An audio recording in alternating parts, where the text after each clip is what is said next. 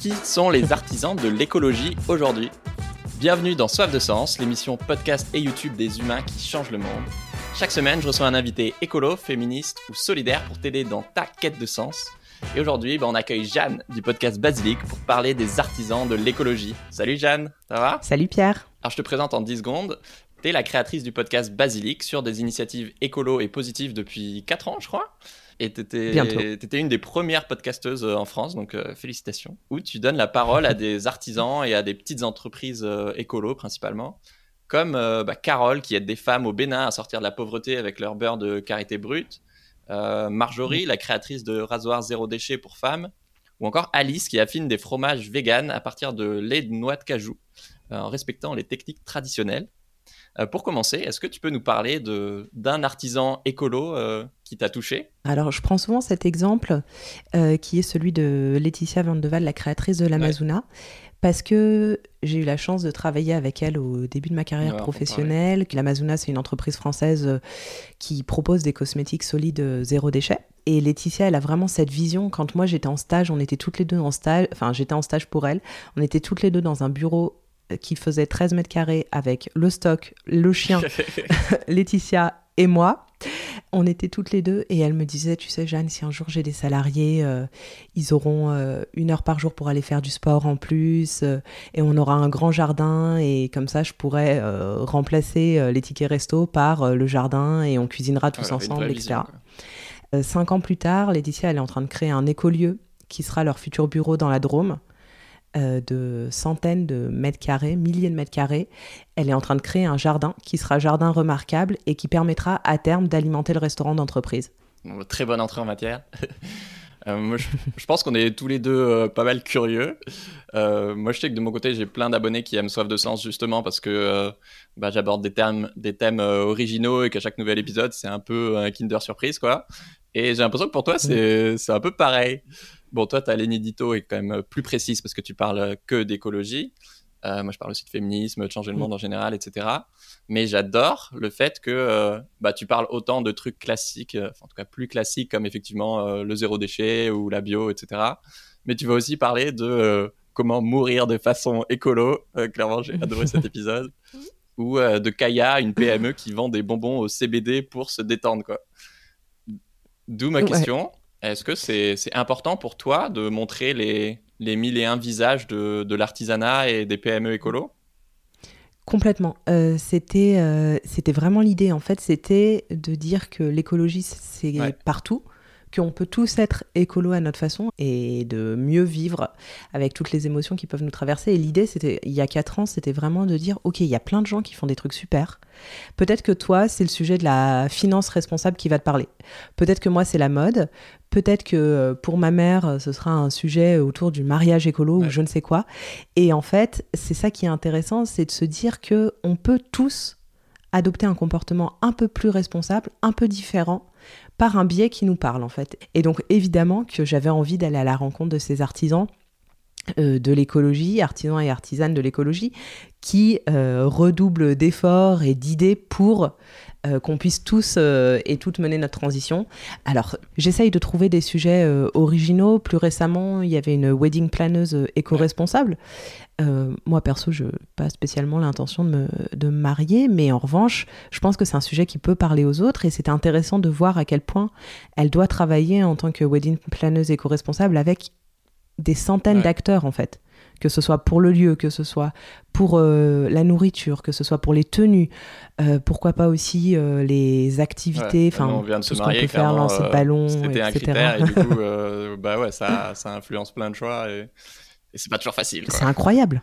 Et après, effectivement, il y a des épisodes un peu plus, euh, un peu différents. Par exemple, j'ai reçu Marion Chéniaud, qui est alpiniste euh, et qui est, qui est partie en retraite euh, méditative pendant 4 ans, retraite silencieuse pendant 4 ans au Tibet il y a 20 ans. Mm. Ah oui Nous, on a peur des trucs de une semaine ou 15 jours de Vipassana, je sais pas quoi. Et... Ok. Ouais, pendant 4 ans euh, de retraite euh, silencieuse. Enfin, à cette époque-là, elle n'était pas au Tibet, elle était dans le nord de l'Inde. Et c'était il y a 20 ans, donc t'imagines, elle, elle avait 18 ans quand elle est partie. C'est génial de savoir aussi jeune euh, ce que tu veux et de foncer. Incroyable. L'artisanat, ça a l'air d'être une histoire de famille quand même, parce que ta mamie, je crois, avait une des premières épiceries bio de France. Et surtout, ton papy était herboriste, je crois, et vendait des plantes brutes, mhm. donc des, racines sur les marchés en Belgique, comme euh, euh, de l'aubier de tilleul, qui apparemment permet de lutter contre l'hypertension, ou de la prêle des champs pour apaiser les douleurs. Mhm. Bref, tu dis des, remèdes d'agriculteurs qu'on a oubliés, quoi. Complètement. oui, c'est un, c'est quelque chose qui est dans la famille depuis, depuis toujours. Les plantes aussi. Moi, je le dis souvent, mais j'ai grandi dans une famille assez écolo. Euh, ça n'a pas été toujours euh, facile, alors pas du tout euh, triste ou quoi, mais c'était, j'ai, parfois eu l'impression d'être un peu incomprise. Oui, à l'époque, tu étais plus marginalisée que tendance. Quoi. Voilà, certains camarades de classe, etc. Mais c'était pas, c'était pas grave, j'en ai pas souffert du tout. Mais c'était rigolo de voir comment, en fait, au sein de, de, la famille, il y a des choses qui jouent et que quand tu arrives à l'école et que tu es confronté à d'autres idées, je dis ah ok, alors attends, euh, tout le monde ne pense pas, ne pense pas comme moi et tu réalises ça en fait euh, assez jeune. et tant mieux. Mais euh, bah, il y en a plein, mais tu vois, quand tu arrives à l'école avec des galettes de riz au goûter, ah, personne n'a envie de te piquer ton goûter. Quoi. Clairement, t'es tranquille.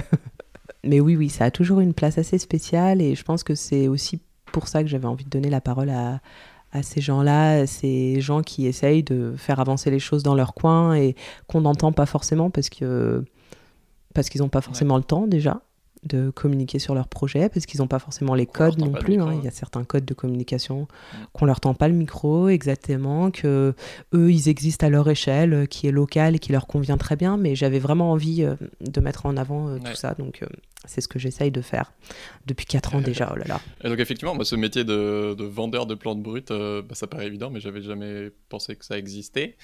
Et du coup, après, ça a été interdit mm. de, donc pour ton grand-père de vendre les racines brutes.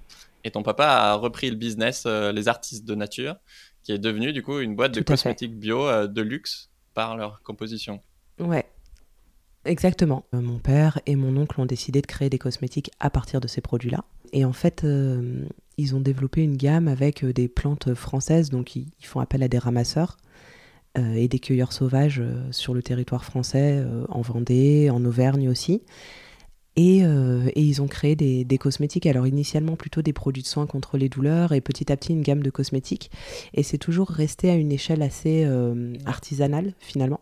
Donc ils ont un laboratoire euh, dans le sud, ils ont une boutique à Paris, mais c'est tout ça. Ils n'ont jamais cherché à ce que ça prenne de plus grandes proportions. Tu vois, mon père a toujours refusé de rentrer chez Biocop à l'époque ou La Vie Claire. Ils sont bien comme ça, ils sont quatre salariés et ça leur convient bien comme ça. Avant de te, te lancer euh, dans le podcast, du coup, tu as effectivement bossé pour euh, l'Amazona. Donc, effectivement, une mhm. PME pionnière dans la cosmétique euh, bio, vegan, zéro déchet et made in France, tout ça en même temps. Est-ce que, est-ce que eh cette expérience, pour toi, ça a été un, un tournant dans ta vie? Ouais, complètement. Tu sais, des fois, alors déjà, j'ai fait un stage chez l'Amazona à un moment où j'avais dû arrêter mes études à cause de problèmes de santé. Euh, j'ai eu, euh, à cause de la pilule contraceptive, enfin c'était pas la pilule, c'était l'anneau contraceptif à l'époque, j'ai eu de gros soucis de crise d'angoisse, euh, assez, des épisodes assez violents qui m'ont... Ouais, d'effets secondaires et qui m'ont conduit aux urgences plusieurs fois et, c'était vraiment ah très violent. Et un peu du jour au lendemain, je devais en fait aller en Master 2 à Limoges pour un master que, dont je rêvais.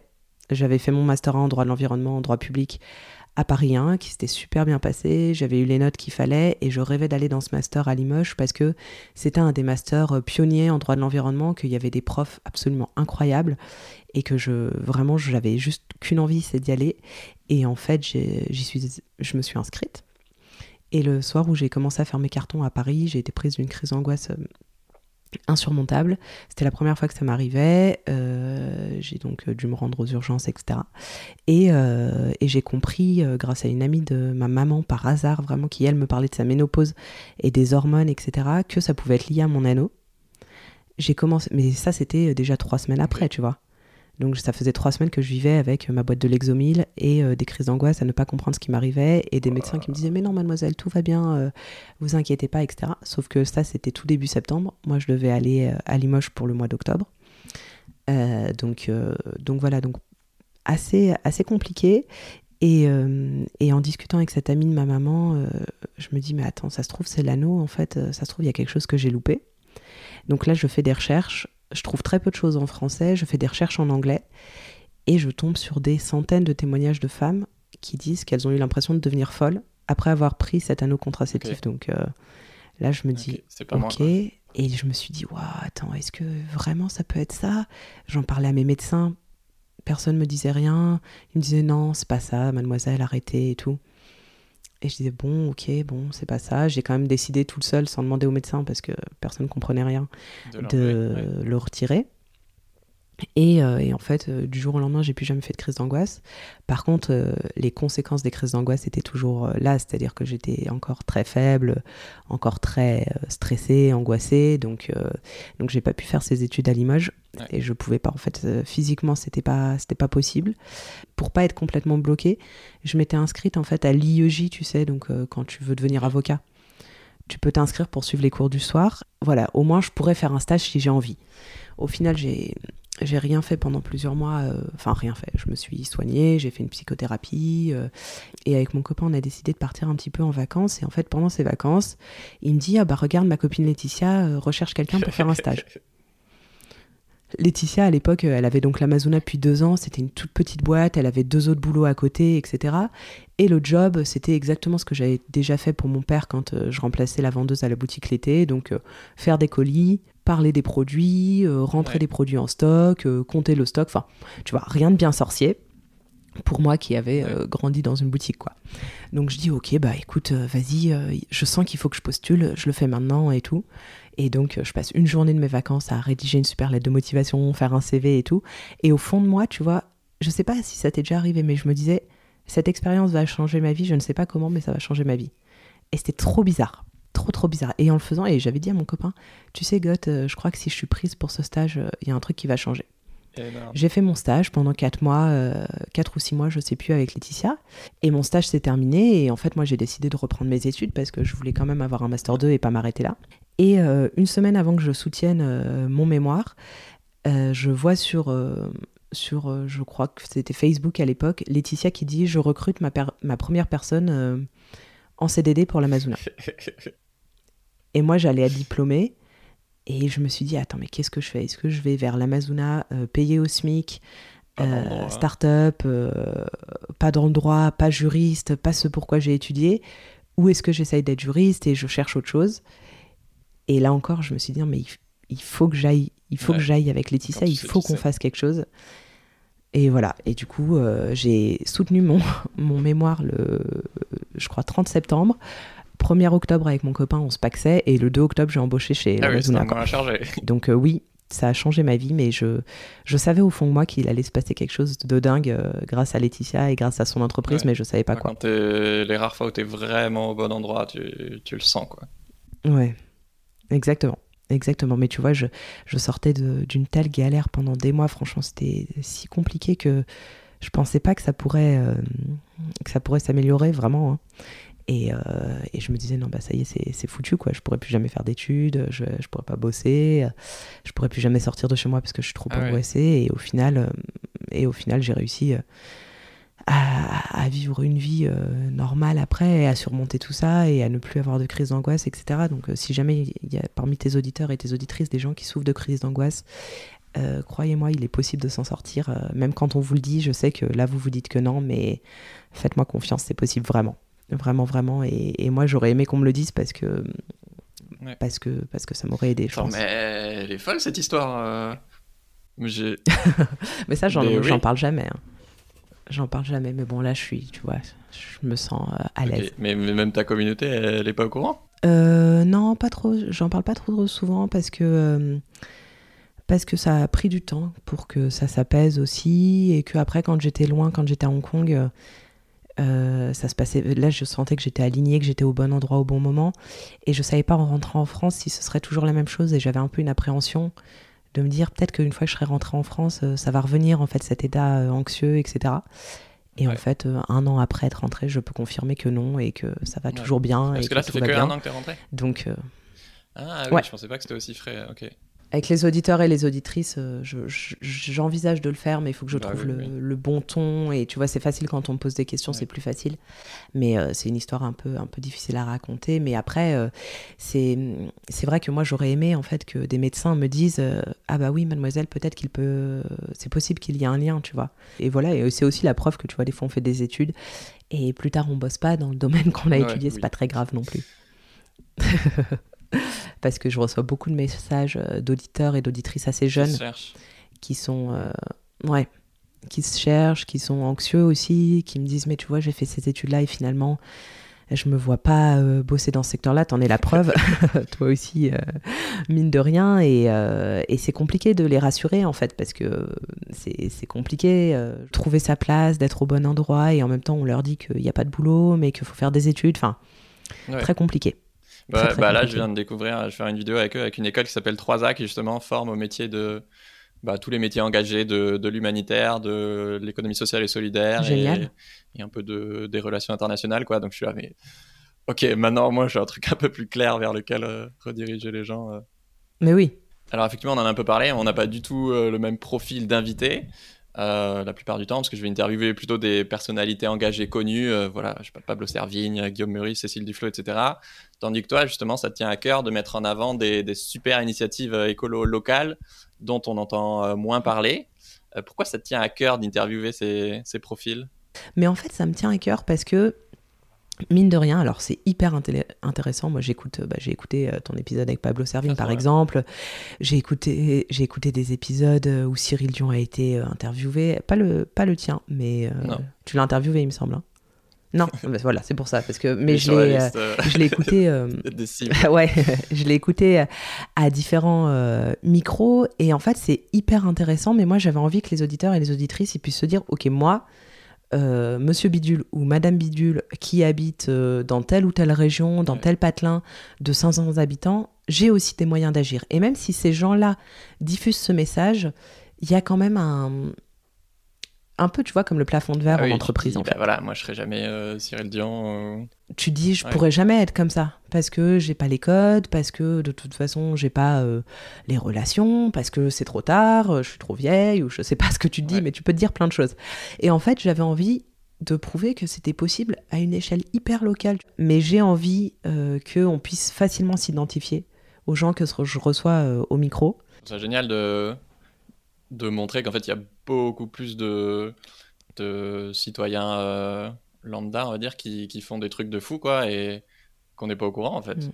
En fait, on a besoin, euh, on a besoin de ça, tu vois. On a, on a besoin euh, de se dire que, ok, mon voisin du troisième, bah, peut-être que lui, il est super investi dans un projet, super engagé, et, et c'est trop chouette, et, et, il le crie pas sur tous les toits, bah, c'est pas grave, mais, mais c'est chouette, et on a, je trouve qu'on a vraiment besoin besoin de ça. Surtout en ce moment, euh, j'ai, je sais pas, j'ai trouvé l'année quand même relativement ah euh, anxiogène. Et, puis là, récemment, tu vois, avec le dôme de chaleur au Canada, des choses très, euh, très angoissantes finalement.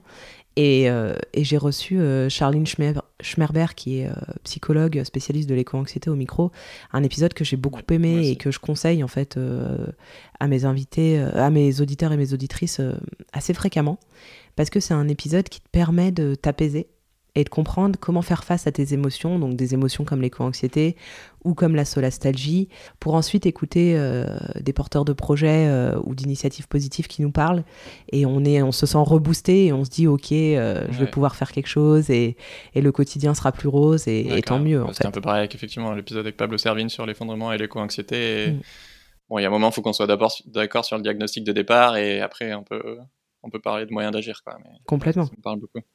Qu'est-ce qui t'inspire dans, dans l'artisanat ou dans, dans le côté petite entreprise ou organisation? Parce que c'est des ONG. Euh. Je pense que ce qui m'inspire, c'est la volonté d'un petit groupe de personnes ou parfois une seule personne de convaincre les autres et de les réunir autour de leur projet. Tu vois, je, je trouve que c'est euh, ça a quelque chose de très beau. Et, euh, en fait, moi, j'ai hyper peur. Déjà, j'ai hyper peur des grandes entreprises. ça me euh, je pense parce que je connais pas. Hein, oui, comme aussi un peu de gens, on a peur de ce qu'on connaît pas. Euh. Et ce que j'aime avec l'artisanat, c'est que voilà, tu as des ambitions qui sont pas non plus euh, démesurées et qui du coup te permettent d'être assez réaliste et, et, ça marche pour tout en fait, parce qu'en cosmétique, Si tu grandis trop, tu vois, pour en avoir pas mal parlé avec mon père, si tu grandis trop, lui, il utilise différentes euh, plantes, dont une racine qui s'appelle le, tamier, qui est une plante sauvage qui pousse en France. S'il grandissait trop et qu'il vendait euh, trop de produits, ce serait compliqué en fait de trouver cette matière ah. première. Parce qu'il n'y en a pas assez. Et les cueilleurs euh, ne pourraient pas en ramasser suffisamment. Ouais, quand tu es artisan, tu, tu, fais au mieux avec les moyens que tu as et, et c'est pas parfait. Et je crois que j'aime aussi cette imperfection, euh, elle me plaît plutôt. Qu'est-ce que tu penses de, de RICOP que, que tu as interviewé? Pour info, c'est une coopérative de citoyens pour réouvrir des lignes de train qui ont été fermées, genre euh, Bordeaux, Lyon ou Toulouse-Rennes. Mm. Spoiler, euh, je suis sociétaire, mais parce que c'est une coopérative. voilà, tout le monde peut, peut être sociétaire. Je vous, invite, je vous invite bien évidemment à vous pencher sur le sujet. J'adore, j'avais très très envie de rencontrer Nicolas. Euh, j'ai entendu parler de leur projet euh, au tout, enfin vraiment au début. On a pas mal échangé et j'avais euh, j'avais envie de le rencontrer pour comprendre en fait comment est-ce qu'un matin, c'est une question que je lui pose dans l'épisode d'ailleurs, mais est-ce que tu te lèves le matin en disant ok, je vais créer une nouvelle compagnie ferroviaire et réouvrir des lignes de train non exploitées depuis des années? Et alors ça se passe bien évidemment pas tout à fait comme ça. Pour autant, l'envie est là.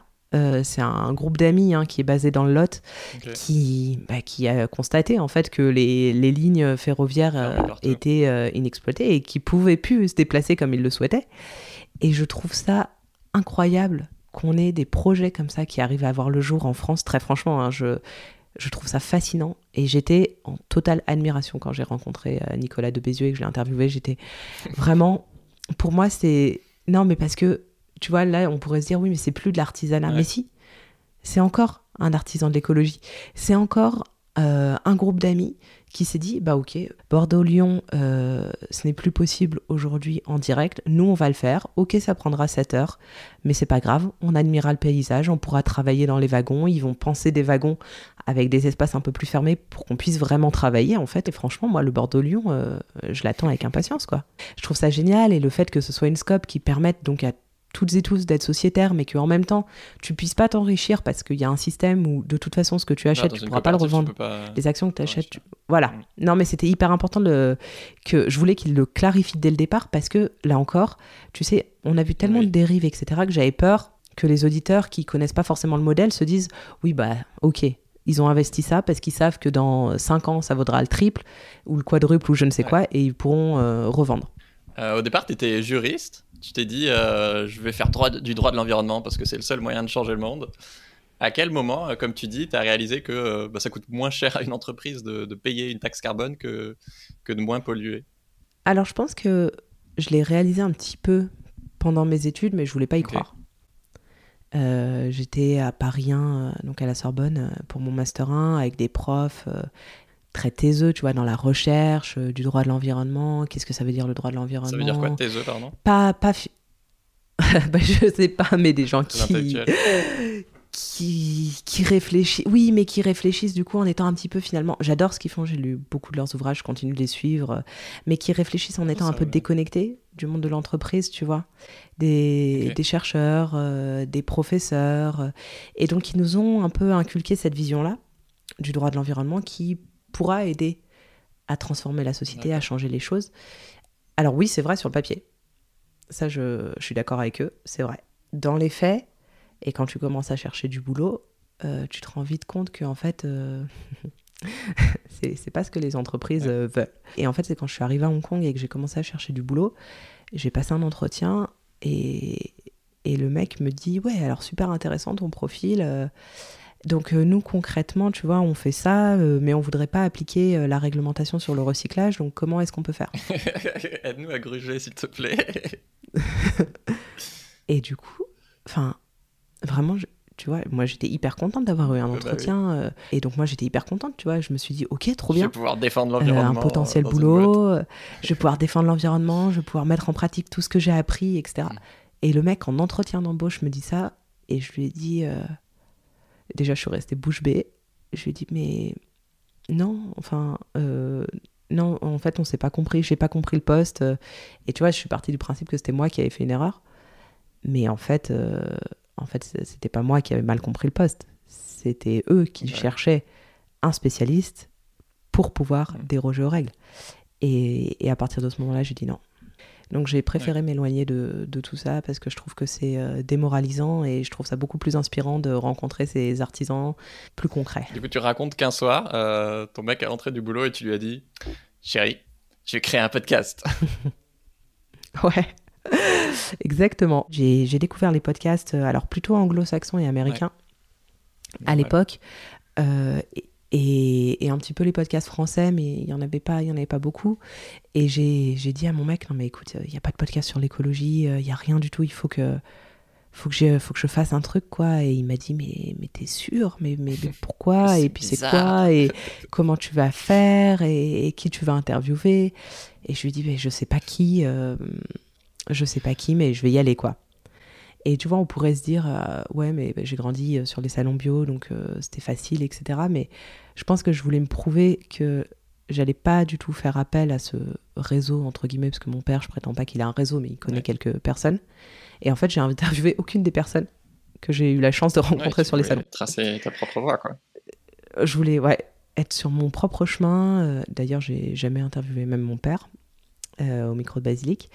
Euh, et je voulais, je voulais faire mon truc, et donc j'ai, j'ai contacté les gens, euh, j'ai, acheté des micros, alors grâce à mon copain qui m'a dit Ok, bon, euh, c'est une idée un peu chelou, mais allons-y. Et, je me souviens, il m'a dit Mais qui va l'écouter? Il est super soutenant, ton mec. non, mais pourtant, et, pourtant il l'aime, mais tu sais, c'était plus genre. des podcasts, il y en avait tellement peu que c'était plus dans le sens mais pourquoi pas euh, pourquoi pas tu vas pas pourquoi t'écrirais pas plutôt ou pourquoi pas utiliser un autre support tu vois? Est-ce que tu crois que le podcast euh, on va l'écouter? Et euh, ça ça a duré quoi 10 minutes. Après on a bu une petite bière on en a discuté et, et le soir même il était en train de me chercher des micros il passait commande ah et voilà quoi tu vois. Je te le dis, j'ai galéré au début à préparer cette interview parce que effectivement tu, tu parles peu de toi sur internet. T'as fait que un épisode sur, euh, sur 100, euh, épisodes de Basilic. Sur ma vie, bah mon œuvre, c'est bah déjà bien. Il est très cool. Où tu parles de toi, mais, euh, mais je sais que tes abonnés, bah, ils, elles, je pense qu'il y a peut-être plus de femmes, veulent en savoir plus sur toi. Donc, donc je suis très content de leur offrir ce plaisir à, à tes auditrices. ouais, c'est vrai que je parle pas trop, pas trop de moi, mais c'est comme ça. C'était parce que j'étais loin, je pense. Bon, si jamais un jour tu veux faire un épisode bonus tu te dévoiles un peu plus, euh, je serais ravi de te tendre le micro. ah ouais, ce serait chouette. Ce serait chouette. Est-ce que, euh, est-ce que du coup, tu as des anecdotes euh, d'auditeurs, d'auditrices ou de projets que, que tu as interviewé sur l'impact que, que, ton podcast a pu avoir? Euh, ouais, il y a un an peut-être, quelqu'un qui m'a dit j'ai écouté ton podcast et, et, grâce à un épisode ou deux euh, qui m'ont fait prendre conscience de ça, ça et ça, euh, j'ai repris une formation en RSE, euh, tu vois, j'ai utilisé mon CPF pour me former à la RSE, pour pouvoir au sein de mon entreprise avoir un nouveau rôle, etc. Et, et je me suis dit, ah ouais, mais attends, c'est l'impact du podcast, c'est dingue et tout. Après, il y a Marion aussi qui a écouté l'épisode bah, justement où je recevais Clémentine, qui est la fondatrice de The Greener Good, euh, la sauce à Lyon, et qui est aussi euh, à l'origine du projet euh, l'Institut Transition, qui est une, un institut pour te former au métier de la transition, à Lyon aussi, très intéressant, qui a ouvert ses portes l'année dernière. Euh, et il y a une de ses élèves qui est rentrée euh, à l'Institut parce qu'elle avait écouté l'épisode du podcast où Clémentine euh, parlait de l'Institut Transition. Et moi, quand j'entends ce genre d'histoire, ça me rend, ça me rend folle, quoi. Je, je, je trouve que c'est fascinant et. T'as fait un épisode bonus sur les obsèques écologiques. Ça, ça, dure 6 minutes, je crois, mais, mais j'ai adoré. Est-ce que tu aurais un conseil pour celles et ceux qui nous écoutent pour mourir euh, de façon plus écolo? Oui, bien sûr. Euh, alors déjà, c'est un sujet euh, qui est un petit peu tabou et qui peut faire un peu peur. Donc ne prenez pas peur. L'épisode est, je l'espère, pas trop déprimant. C'est un épisode que j'ai eu l'idée d'enregistrer suite au décès de ma grand-mère en juin de l'année dernière et où, euh, avec ma maman et ma famille, on s'est retrouvés voilà, vraiment dans le tourbillon de parler euh, à la personne qui, qui gère euh, les obsèques. Pour moi, c'était très flou. J'avais eu cette chance en fait d'avoir été assez préservé de tout ça. Tu dois prendre des décisions très vite, quoi. Tu dois prendre des décisions très vite, etc. Et, et, donc de, rien que de poser les questions, c'est compliqué. Et en fait, en, en réalisant cet épisode, je me suis dit mais il doit y avoir des alternatives, c'est pas possible, on fait plein de choses. Alors oui, il y a des alternatives. Il y a des cercueils en carton qui existent. Il y a une étude qui a été menée notamment par la ville de Paris sur euh, le poids euh, écologique, l'empreinte en fait d'une euh, crémation versus une inhumation, où on apprend en fait que la crémation est plus écologique. C'est pas forcément ce qu'on pourrait avoir en tête. Quand on y pense comme ça, tu vois, on pourrait se dire que c'est moins écolo. Et en fait, euh, toute cette étude, vraiment, c'est une étude assez poussée. Hein. Je la mets d'ailleurs dans la description de l'épisode et je vous invite à, la consulter si le sujet vous intéresse parce qu'ils prennent plein plein de choses en compte. Je ne pouvais pas tout résumer dans l'épisode. Tout le cycle de vie, euh, c'est vraiment très bien fait. Et euh, donc voilà, ça peut, être, ça peut être une idée, mais surtout, moi, ce que je voulais avec cet épisode, c'était de permettre aux gens de, se poser des questions et de réfléchir à la fin de vie en se disant euh, ok bon moi j'ai essayé d'être euh, plus écolo toute ma vie d'avoir un, mm. une vie qui soit euh, la moins néfaste pour cet environnement dont je fais partie etc alors est-ce que ma fin de vie pourrait aller dans cette direction là aussi et comment est-ce que je peux faire pour que ça y aille? J'apporte quelques solutions dans cet épisode, euh, mais, euh, mais voilà, malheureusement, euh, il y a encore beaucoup de restrictions d'un point de vue réglementaire en France. Mais, mais je pense que ça va, ça va changer. Et puis, comme, comme je le dis dans l'épisode, il y a des cimetières écologiques aussi qui, qui commencent à voir le jour. Il y en a un à Niort. C'est quoi un cimetière ou Nevers est-ce que c'est Niort ou c'est Nevers? Je ne sais plus. Il faudra vérifier. bah, c'est un cimetière en fait où tu n'as pas de grandes stèles de marbre. C'est un cimetière où les tombes sont enterrées directement euh, dans la terre et où par-dessus des plantes vont être plantées, des, des fleurs vont, euh, vont éclore, etc. C'est hyper, euh, hyper beau. Puis en plus, c'est un espace de biodiversité absolument incroyable. donc voilà, ça c'est assez poétique finalement. Et il y en a un qui, a, qui a été dit-on, inauguré pour un cimetière, je ne sais pas, mais qui a ouvert ses portes il y a peu de temps à Paris. En fait, c'est euh, dans le grand cimetière euh, proche du Kremlin-Bicêtre, qui est un très très grand cimetière. Il y a une partie maintenant réservée. J'habitais juste à côté, pas trop que j'aille voir.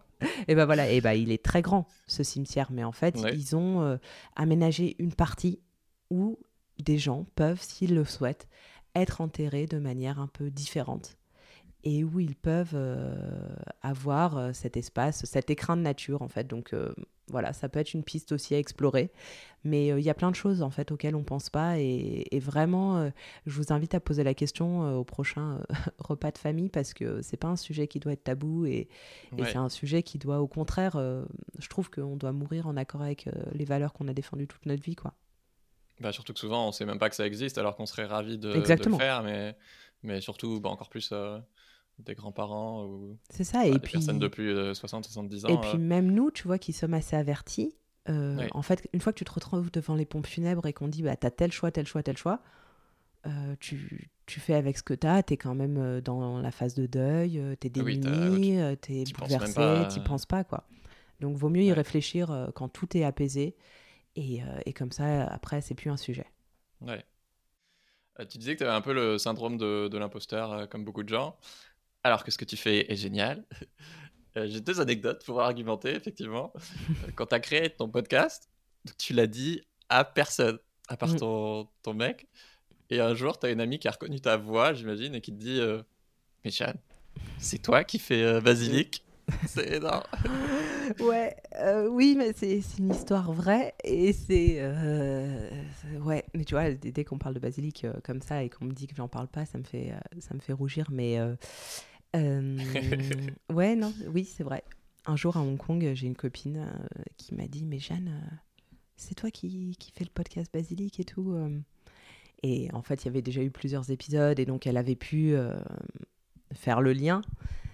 Et je lui dis bah euh, oui oui oui mais pourquoi enfin tu connais euh? Elle me dit ouais ouais on m'en a parlé. Et, du coup là je me suis dit attends mais euh, quoi? On t'en a parlé? Mais qui t'en a parlé?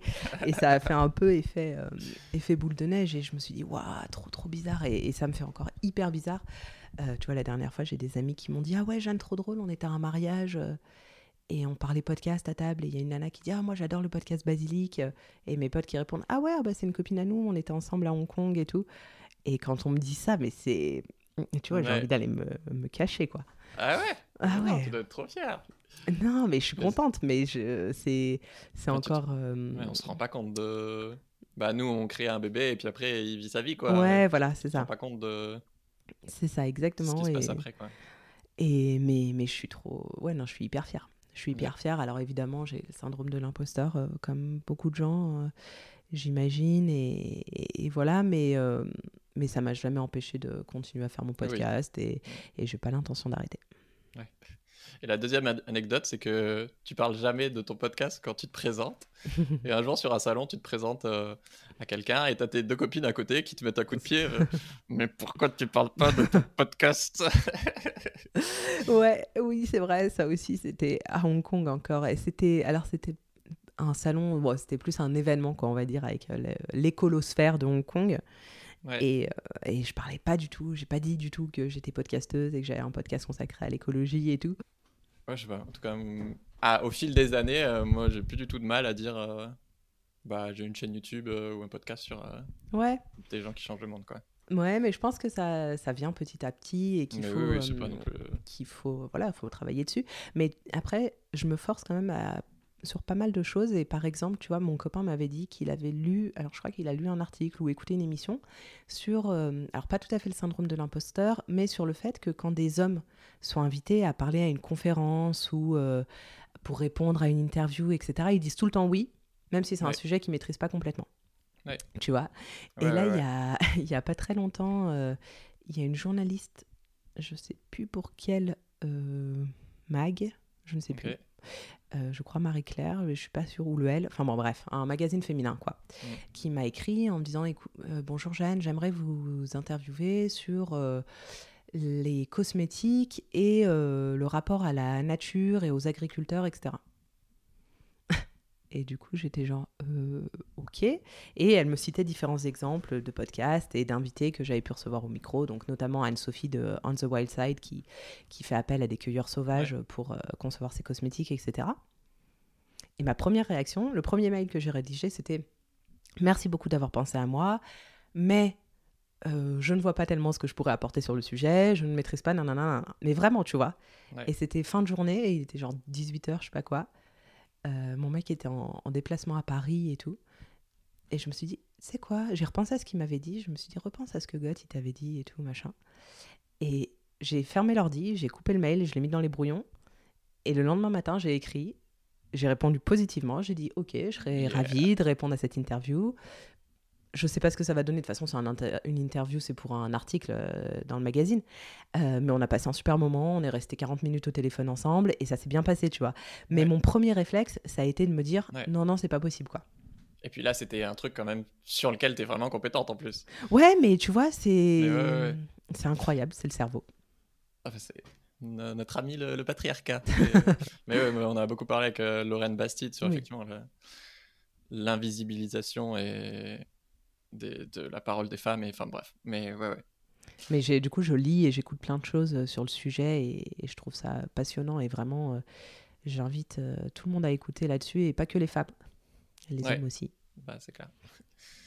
En tout cas, moi, ce qui me tient à cœur, au-delà des, des projets que toi ou moi on peut mettre en avant, c'est vraiment de plus montrer l'humanité de la personne qui est derrière et comment elle rayonne. Et tout cas, moi, je trouve que tu rayonnes, Jeanne, alors euh, je te le dis.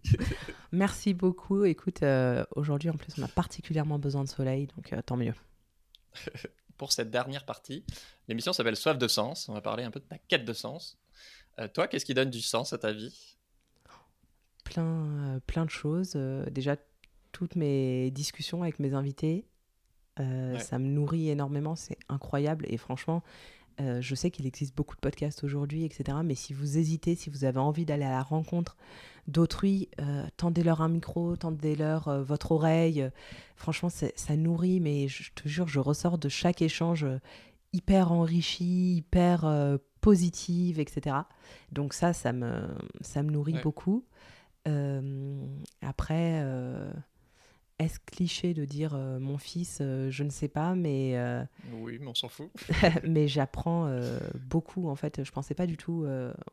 On, en a beaucoup réfléchi avec mon copain avant d'avoir un enfant. Est-ce que c'est écolo? Est-ce que c'est éthique? Est-ce que blabli blablou et, et, en fait, j'apprends beaucoup en le regardant grandir. J'apprends, tu vois, tous les petits gestes qu'il fait et tous les automatismes que lui acquiert aujourd'hui. Je me dis, mais attends, c'est génial quand on va avoir une armée d'enfants engagés, sensibilisés, investis, et ça va être, ça va être trop chouette, quoi. Donc, donc ça donne un, un, sens très positif. Et comment ton rapport au sens, il a évolué avec le temps? Je pense qu'il s'est apaisé. Je pense qu'il s'est apaisé. Je pense que il y a, il y a une petite dizaine d'années, enfin un peu moins de dix ans, tu vois, au moment de mes crises d'angoisse, de mon anxiété généralisée, etc., c'était, c'était assez compliqué de trouver du sens et je savais pas où j'allais, ça m'angoissait beaucoup, c'était, très flou. Et, euh, et aujourd'hui, cette quête de sens, elle, ça m'angoisse plus. Ça m'angoisse plus, même si je sais pas toujours où, où on va, tu vois, on a déménagé, mm. on a quitté euh, tous nos repères pour déménager avec un petit bébé euh, et s'installer dans une nouvelle ville. Alors on n'est pas du tout, je veux dire, on n'est pas du tout à plaindre ou quoi, c'est pas ça, mais je veux dire, ça, ça m'angoisse plus. Je, sais que, que, que ça va, que, que, je trouverai les réponses et que si je les trouve pas, j'ai les outils aussi en moi qui m'aideront à avancer et, et, le sens pour moi, il, il est là. Tu vois, la méditation, ça m'a énormément aidé au moment de mes crises d'angoisse, ça m'a permis de surmonter des obstacles de dingue et, et même si je la pratique plus au quotidien, je sais que je peux toujours me réfugier dans cette pratique si, si j'ai du mal à retrouver, euh, à retrouver mon chemin, tu vois. Ah, même ta réponse, euh, elle est apaisante. j'ai, ouais, après, euh, après, pour autant, comme pour tout le monde, hein, des fois, des fois c'est plus facile que dans certains, certaines périodes de la vie. Bah, merci Jeanne, c'était très inspirant. merci aussi qui... Pierre, c'était génial. Ah, trop bien. J'avais un peu peur. Ah ouais? Ouais, j'appréhendais un peu et tout. En plus, c'est filmé et tout. Je me disais que, que ça allait être stressant, mais en fait, c'était un chouette, un chouette moment. Il nous manquait plus qu'une bière et c'était bon, quoi. Ouais, on rattrapera ça la prochaine fois. c'est clair. Euh, si toi aussi qui nous écoutes, ça t'a plu, bah, je te conseille euh, évidemment d'aller voir le podcast euh, Basilique de Jeanne. Et je te conseille aussi les épisodes sur, euh, sur l'écologie de Soif de Sens, notamment avec un autre copain podcasteur, Julien Vidal, sur 5 métiers écolos du futur. Et si tu veux plus d'épisodes avec des humains badass inspirants qui changent le monde comme Jeanne, et ben abonne-toi et partage cet épisode avec un ami, ça m'aide beaucoup. Ciao tout le monde